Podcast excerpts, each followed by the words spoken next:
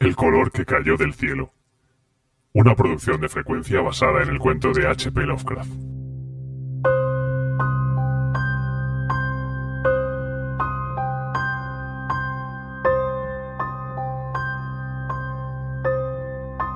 Al oeste de Arham las colinas se yerguen selváticas, y hay valles con profundos bosques en los cuales no ha resonado nunca el ruido de un hacha.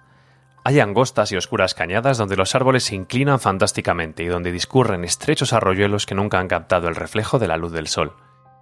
En las laderas menos agrestes hay casas de labor, antiguas y rocosas, con edificaciones cubiertas de musgo, rumiando eternamente en los misterios de la Nueva Inglaterra, pero todas ellas están ahora vacías con las amplias chimeneas desmoronándose y las paredes pandeándose debajo de los techos a la holandesa.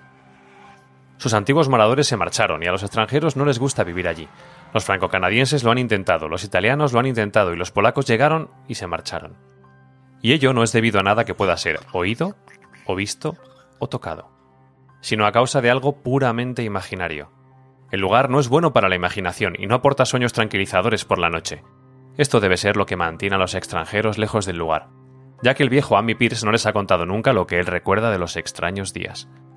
Amy, cuya cabeza ha estado un poco desequilibrada durante años, es el único que sigue allí, y el único que habla de los extraños días, y se atreve a hacerlo porque su casa está muy próxima al campo abierto y a los caminos que rodean a Arham. En otra época había un camino sobre las colinas y a través de los valles, que corría en línea recta donde ahora hay un marchito pero la gente dejó de utilizarlo y se abrió un nuevo camino que daba un rodeo hacia el sur. Entre la selvatiquez del Erial puede encontrarse aún huellas del antiguo camino, a pesar de que la maleza lo ha invadido todo. Luego los oscuros bosques se aclaran y el Erial muere a orillas de unas aguas azules cuya superficie refleja el cielo y reluce al sol. Y los secretos de los extraños días se funden con los secretos de las profundidades, se funden con la oculta erudición del viejo océano y con todo el misterio de la primitiva tierra. Cuando llegué a las colinas y valles para acotar los terrenos destinados a la nueva alberca, me dijeron que el lugar estaba embrujado eso me dijeron en Arham, y como se trata de un pueblo muy antiguo lleno de leyendas de brujas, pensé que lo de embrujado debía ser lo típico que dicen las abuelas a los chiquillos a través de los siglos. El nombre de Marchito Orial me pareció muy raro y teatral, y me pregunté cómo habría llegado a formar parte de las tradiciones de un pueblo tan puritano. Luego vi con mis propios ojos aquellas cañadas y laderas, y ya no me extrañó que estuvieran rodeadas de una leyenda de misterio. Las vi por la mañana, pero a pesar de ello, estaban sumidas en la sombra.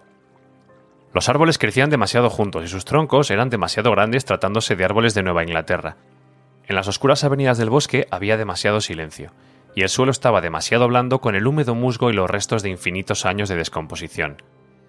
En los espacios abiertos, principalmente a lo largo de la línea del antiguo camino, había pequeñas casas de labor, a veces con todas sus edificaciones en pie, y a veces con solo un par de ellas, y a veces con una solitaria chimenea o una derruida bodega.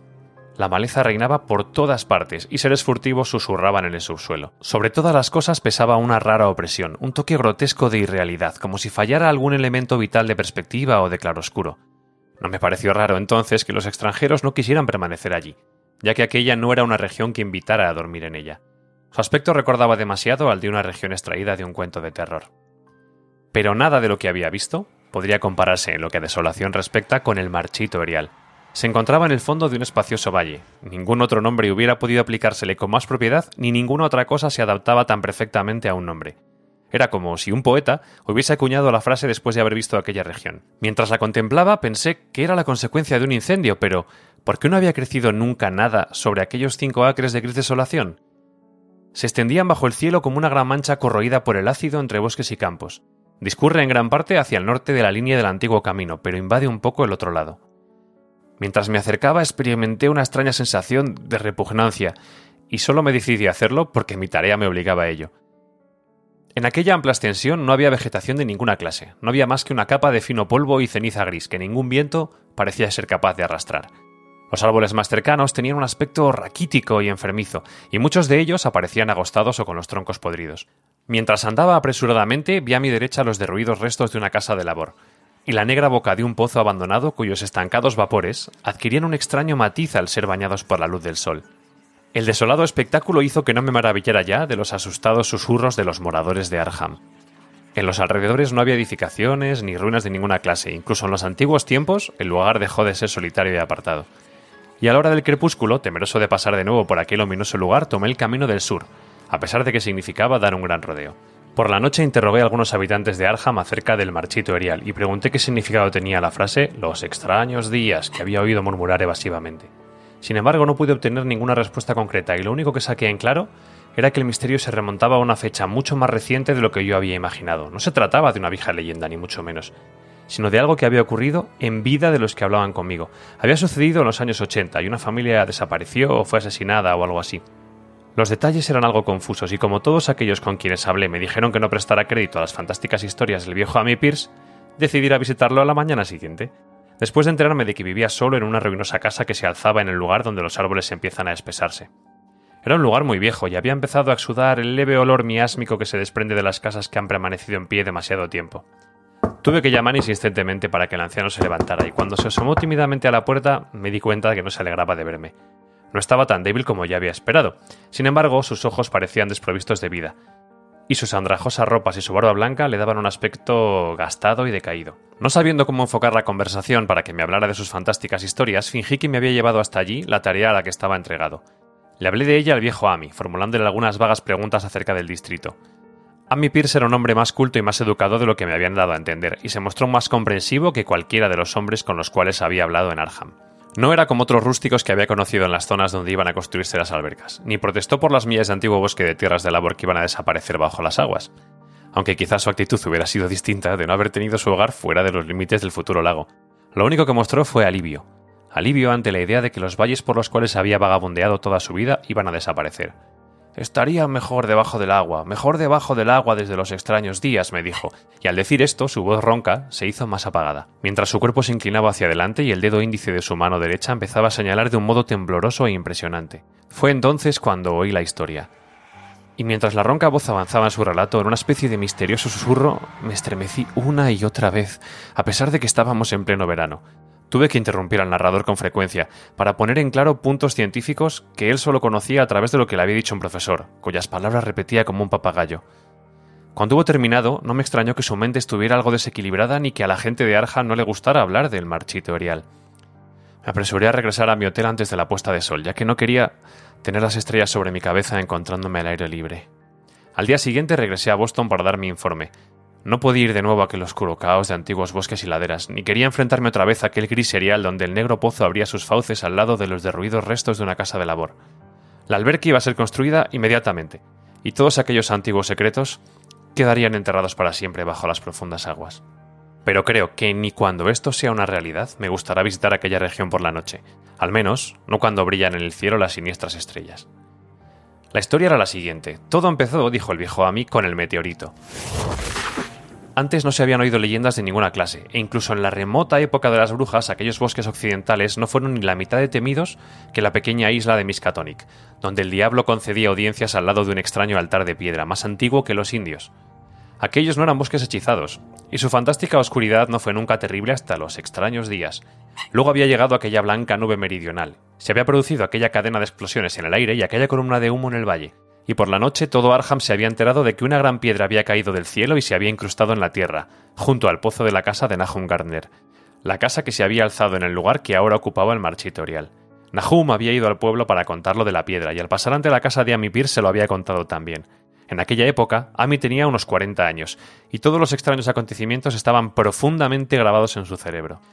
Amy y su esposa habían acompañado a los tres profesores de la Universidad de Miskatonic que se presentaron a la mañana siguiente para ver al fantástico visitante que procedía del desconocido espacio estelar. Y habían preguntado cómo era que Nahum había dicho el día antes que era muy grande.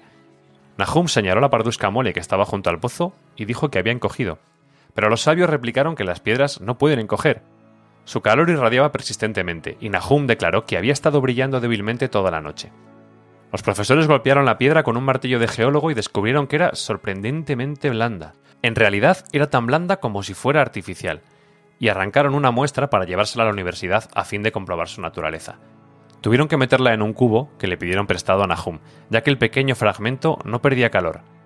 En su viaje de regreso se detuvieron a descansar en la casa de Amy y parecieron quedarse pensativos cuando la señora Pierce observó que el fragmento estaba haciéndose más y más pequeño y había empezado a quemar el fondo del cubo.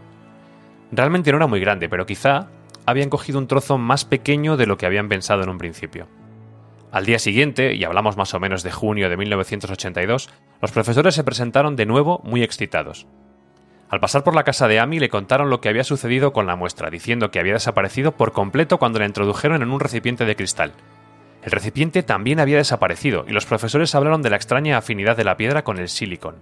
Había reaccionado de un modo increíble en aquel laboratorio perfectamente ordenado sin sufrir ninguna modificación ni expeler ningún gas al ser calentada al carbón, mostrándose completamente negativa al tratarlo con bórax, y revelándose absolutamente no volátil a cualquier temperatura, incluyendo la del soplete de hidrógeno.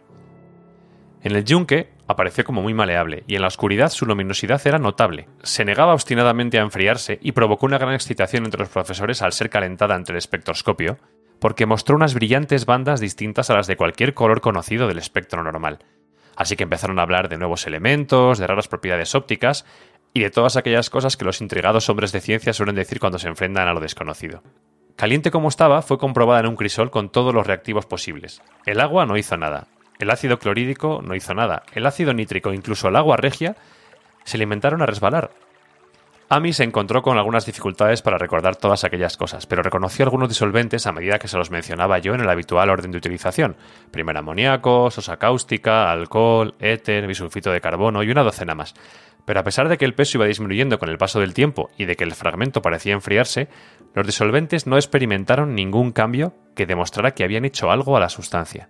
Desde luego se trataba de un metal. Era magnético en grado extremo. Y después de su inmersión en los disolventes ácidos parecían existir leves huellas de la presencia de hierro meteórico. Cuando el enfriamiento era ya considerable, colocaron el fragmento en un recipiente de cristal para continuar las pruebas y a la mañana siguiente, fragmento y recipiente habían desaparecido sin dejar rastro.